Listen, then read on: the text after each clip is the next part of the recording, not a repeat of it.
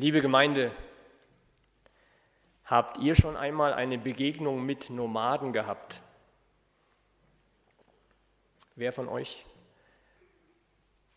Ich habe ich vermutet. Also das sind ja Menschen, die mit ihren Tieren unterwegs sind von Weidefläche zu Weidefläche. Und sie leben in Zelten oder in Jurten. Das Wort Jurt stammt aus dem Türkischen und bedeutet nichts anderes als Heim. Eine Jurte ist also ein mobiles Heim. Und ihr könnt es hier sehen. Was schätzt ihr, was so ein Teil wiegt? Also ich habe mal nachgeschaut, eine mongolische Jurte, wie sie hier abgebildet ist, wiegt circa 400 Kilogramm, hat auf zwei Kamelen Platz und die Besitzer können es binnen einer Stunde auf und abbauen. Also wie ich jetzt verstanden habe, mit Nomaden, geschweige denn mit mongolischen Nomaden, hat hier von euch bisher noch nie jemand Kontakt gehabt. Aber wusstet ihr eigentlich, dass wir als Christen von unserer Bestimmung her Nomaden sind? Jetzt denkt ihr vielleicht, der steht da vorne und spinnt. Aber ich lese euch jetzt einfach mal den ersten Teil unseres heutigen Predigttextes aus 2. Korinther 5.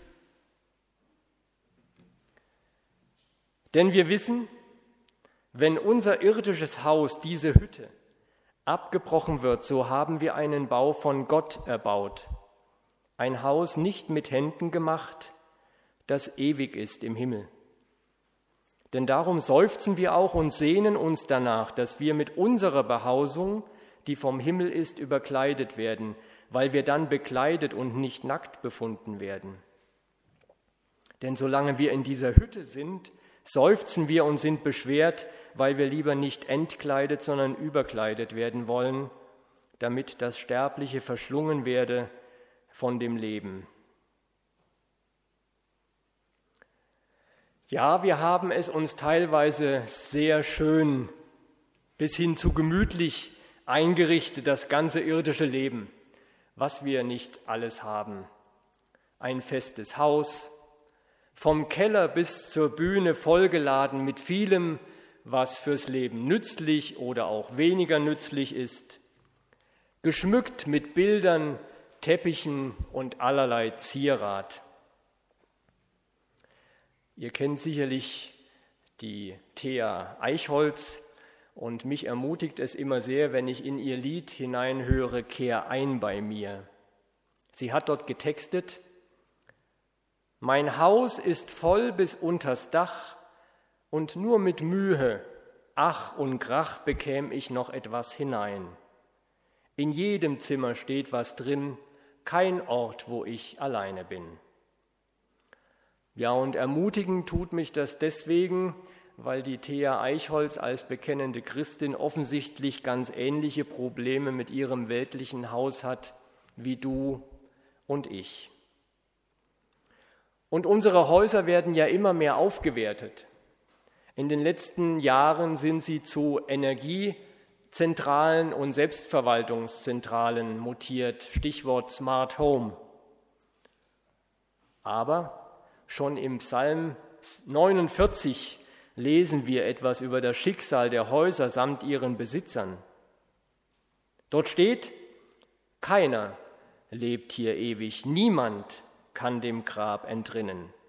Jeder kann es sehen. Auch die klügsten Menschen werden vom Tod ereilt, genauso wie Tagträumer und Dummköpfe. Ihren Besitz müssen sie zurücklassen für andere. Sie bilden sich ein, dass ihre Häuser für die Ewigkeit gebaut sind und alle Generationen überdauern. Aber es hilft ihnen nichts, selbst wenn sie ganze Länder besessen haben. Also die Realität zu Zeiten des Psalmisten und bis in unsere heutigen Tage. Unser gesamtes volles Haus, das Haus der Thea, dein Haus, mein Haus, bleibt nur für die Nachwelt. Aber es ist nicht diese Tatsache, die Paulus Schmerzen bereitet. Denn für ihn gibt es keinen Zweifel daran, dass unser irdisches Haus, diese Hütte, wie er schreibt, also dieses Zelt, diese Jurte, dieses Heim abgebrochen wird. Und er meint mit Haus nicht nur das Haus, sondern den gesamten Leib. Menschliches Sterben ist zunächst einmal ein Loslassen, um dann etwas zu empfangen, was unsere gesamte Vorstellungskraft deutlich übersteigt. Und da darf man eigentlich nur staunen, in welch einfaches Bild Paulus diese Verwandlung gepackt hat. Als Zeltmacher wusste er sehr deutlich zwischen der Hütte, dem Zelt, der Jurte und einem festen Haus zu unterscheiden. Er selbst hatte, so wie wir lesen können, einen gebrochenen und sehr fragilen Leib, der ihm sicherlich den einen oder anderen Schmerz verursacht hat. Und so klingt bei ihm die übergroße Sehnsucht nach einer himmlischen Behausung und einem himmlischen Leib. Denn darum seufzen wir auch und sehnen uns danach, dass wir mit unserer Behausung, die vom Himmel ist, überkleidet werden. Und es wäre Paulus am liebsten, wenn das passieren würde, während er diesen Brief an die Korinther schreibt. Und Paulus ist gar nicht von einem spontanen Gefühl getrieben. Wir finden eine ähnliche Formulierung bereits oder auch im Brief an die Römer, Kapitel 8, Vers 23. Auch wir selbst, die wir den Geist als, als Erstlingsgabe haben, seufzen in uns selbst und sehnen uns nach der Kindschaft, der Erlösung unseres Leibes. Es ist etwas Beständiges, in dem Paulus lebt darauf zu. Diese Sehnsucht ist bei Paulus wie ein sich ausstrecken. Er streckt sich aus nach dem Himmel. Er streckt sich aus nach der Ewigkeit. Er streckt sich aus nach Erlösung. Er ist bereit zum Abbruch des irdischen Zeltes und zum Aufbruch hin zu einer immergrünen Weide wie ich finde, ein echter Nomade, dieser Paulus. Ich habe mich gefragt, was hält uns in unserer Welt ganz besonders davon ab, uns mehr nach dem Himmel, nach der Ewigkeit und nach der Erlösung auszustrecken? Und ich sage mehr, ich sage gar nicht so wie Paulus. Kurzes Erlebnis. Eines meiner erstaunlichsten Erlebnisse in dieser Corona-Zeit war folgendes. Wegen der Zunahme von digital stattfindenden Meetings auch in meinem Beruf hatte ich mir im Frühjahr letzten Jahres eine neue Kamera für meinen Computerbildschirm bestellt. Irgendwann an einem Nachmittag. Und ich war so erstaunt, als dieses Teil bereits am nächsten Morgen vor meiner Haustür lag. Und ihr könnt euch sicherlich vorstellen, bei wem ich bestellt habe. Wir schnipsen mit dem Finger und es geschieht. Schaut euch mal die Werbung an. Die Werbung ist voll von diesen schnipsenden Gestalten und die schnipsen alles Mögliche herbei. Ein Auto, ein Haus, einen Kredit, es geschieht sofort und wir bekommen es sofort. Das klingt bei Paulus alles ganz anders. Ich lese weiter in unserem Text. Der uns aber dazu bereitet hat, das ist Gott, der uns als Unterpfand den Geist gegeben hat.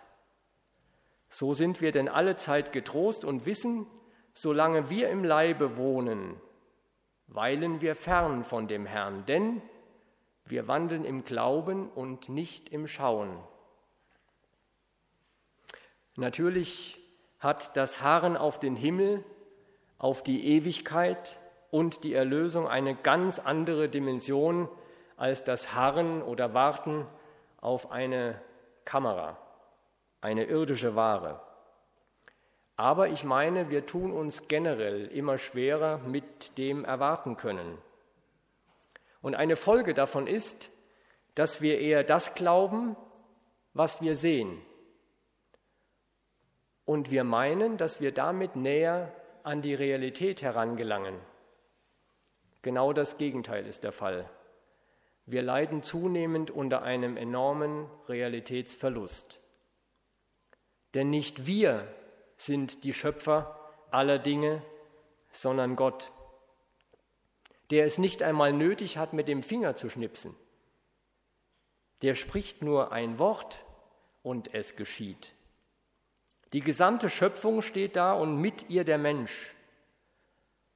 Seine Geschöpfe, die er unendlich liebt und die er so sehr liebt, dass er jeden einzelnen von uns in sein himmlisches Haus führen will und die Ewigkeit mit uns verbringen möchte.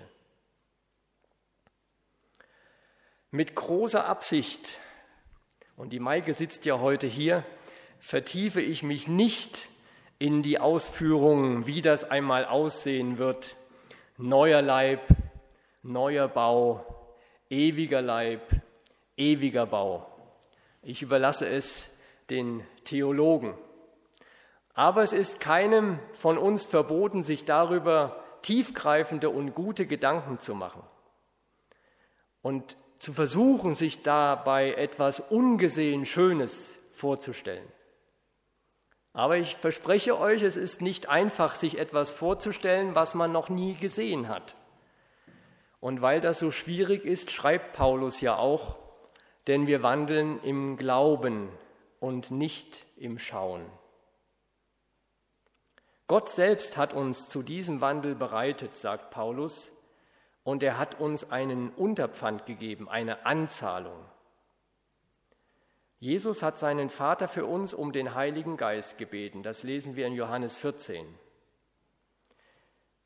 Und ich will den Vater bitten, und er wird euch einen anderen Tröster geben, dass er bei euch sei in Ewigkeit.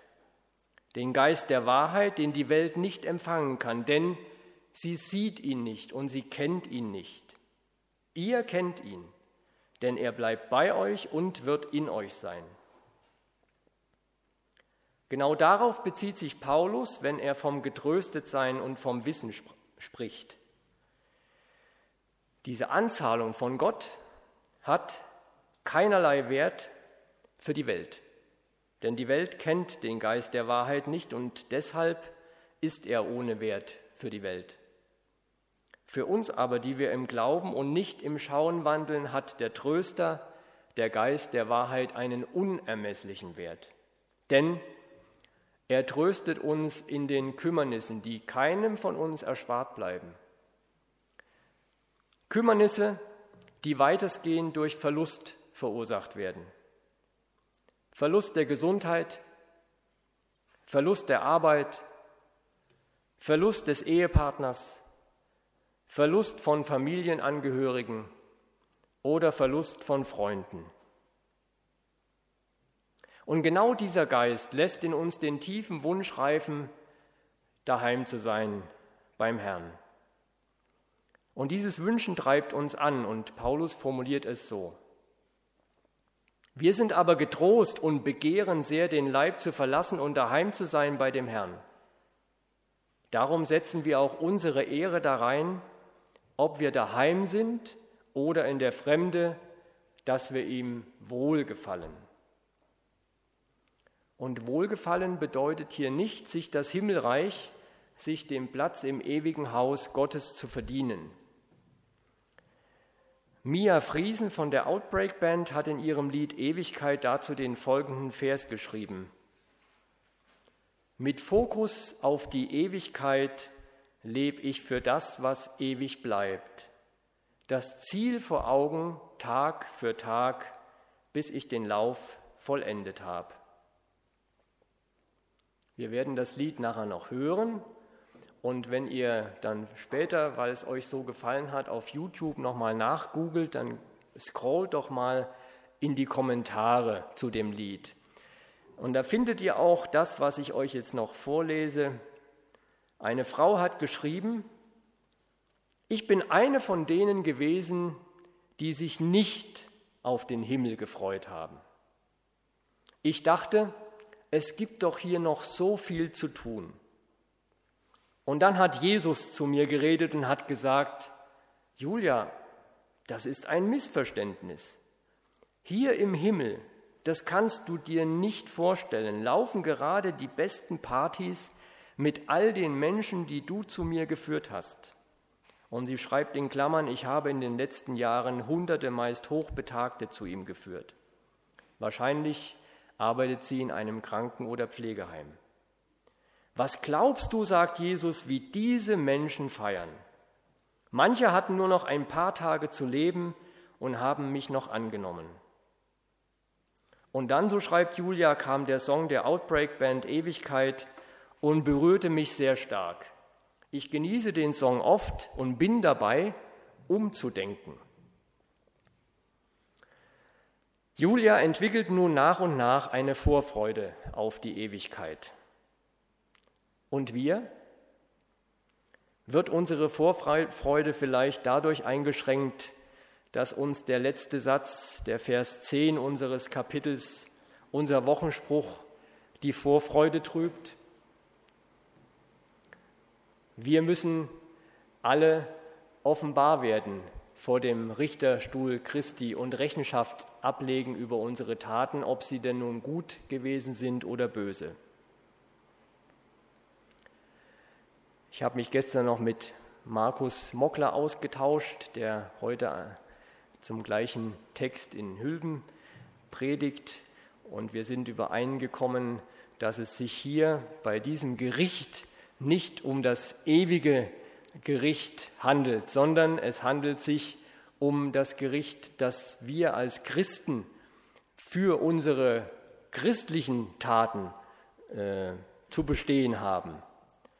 Und deswegen ist es wohl gut, dass wir uns immer wieder Gedanken darum machen, wie unsere geistliche Lebensbilanz aussieht und die Frage stellen, ob wir Jesus mit unserem Tun wohlgefallen haben. Also ich stelle mir das dann so vor, Jesus als unser Freund, haben wir mit unseren Taten Jesus äh, ein, ein Lächeln auf Jesu Gesicht gezaubert. Wir dürfen aber unsere, alle unsere Dienste, die wir tun, unsere guten Werke, egal welche das sind, ganz entspannt tun. Und warum entspannt tun? weil Jesus bereits alles für uns getan hat. Wir selbst können für uns nichts weiter dazu tun. Und es gibt in der Welt der Erretteten, zu der wir uns zählen dürfen, keine mehr Klassengesellschaft. Es gibt nicht First, es gibt nicht Business und es gibt nicht Economy. Ihr Lieben, es gibt nur First Class. Ich selbst finde es immer wieder sehr beeindruckend, wenn ich auf Menschen treffe, die ihre Dienste, die sie für die Gemeinde tun, ganz regelmäßig, ganz treu und relativ unbemerkt tun. Keiner nimmt sie so richtig wahr und dennoch glaube ich, dass genau dieser Dienst, dieses Lächeln auf Jesu Gesicht zaubert. Was wir also tun können, jetzt kommt übrigens die Morgenröte, ist das nicht schön? Was wir also tun können, ist zunächst einmal entspannt sein, unseren Dienst ganz entspannt tun. Und dann können wir, und dann können wir auch noch, Tommy bleibt gelassen. Er verzweifelt hier da an der Technik, ja, aber das ist, ist überhaupt kein Problem. Wir können auch noch das Loslassen üben. Und zwar in kleinen Schritten. Vielleicht, indem wir hin und wieder wie die Nomaden leben. Ja, bitteschön, wie soll das jetzt gehen? Also, ihr könnt dann weiter googeln. Man kann sich auch so eine Jurte kaufen. Ja, das ist gar nicht mal so, gar nicht mal so teuer und die sind auch super gemütlich eingerichtet. Aber ich habe mir gedacht, ich greife noch zu einem anderen Ding. Äh, es gibt in Deutschland und also in Deutschland circa 25 Baumhaushotels. Wie wäre es denn mal mit einem Urlaub in einem Baumhaushotel? Ja, jetzt, wenn das Foto nicht kommt, alles kein Problem. Also, wir hätten jetzt ein Foto von einem solchen Baumhaushotel in der Nacht. Jetzt stellt euch das mal vor. Ihr seid in diesem Hotel im Baum also mitten in Gottes Schöpfung. Und über euch eröffnet sich das Himmelszelt voller Sterne, auch Gottes Schöpfung. Alles auf sein Wort hin geschaffen. Und da steht ihr nun in diesem, in diesem Baumhaushotel und ihr merkt, Himmel und Erde berühren sich. Ihr seid ein Stück weit schon der Erde enthoben. Ihr seid ein Stück weit dem Himmel schon ein Stück näher gekommen. Und der Friede Gottes, der höher ist als alle Vernunft, bewahre unsere Herzen und Sinne in Christus Jesus. Amen.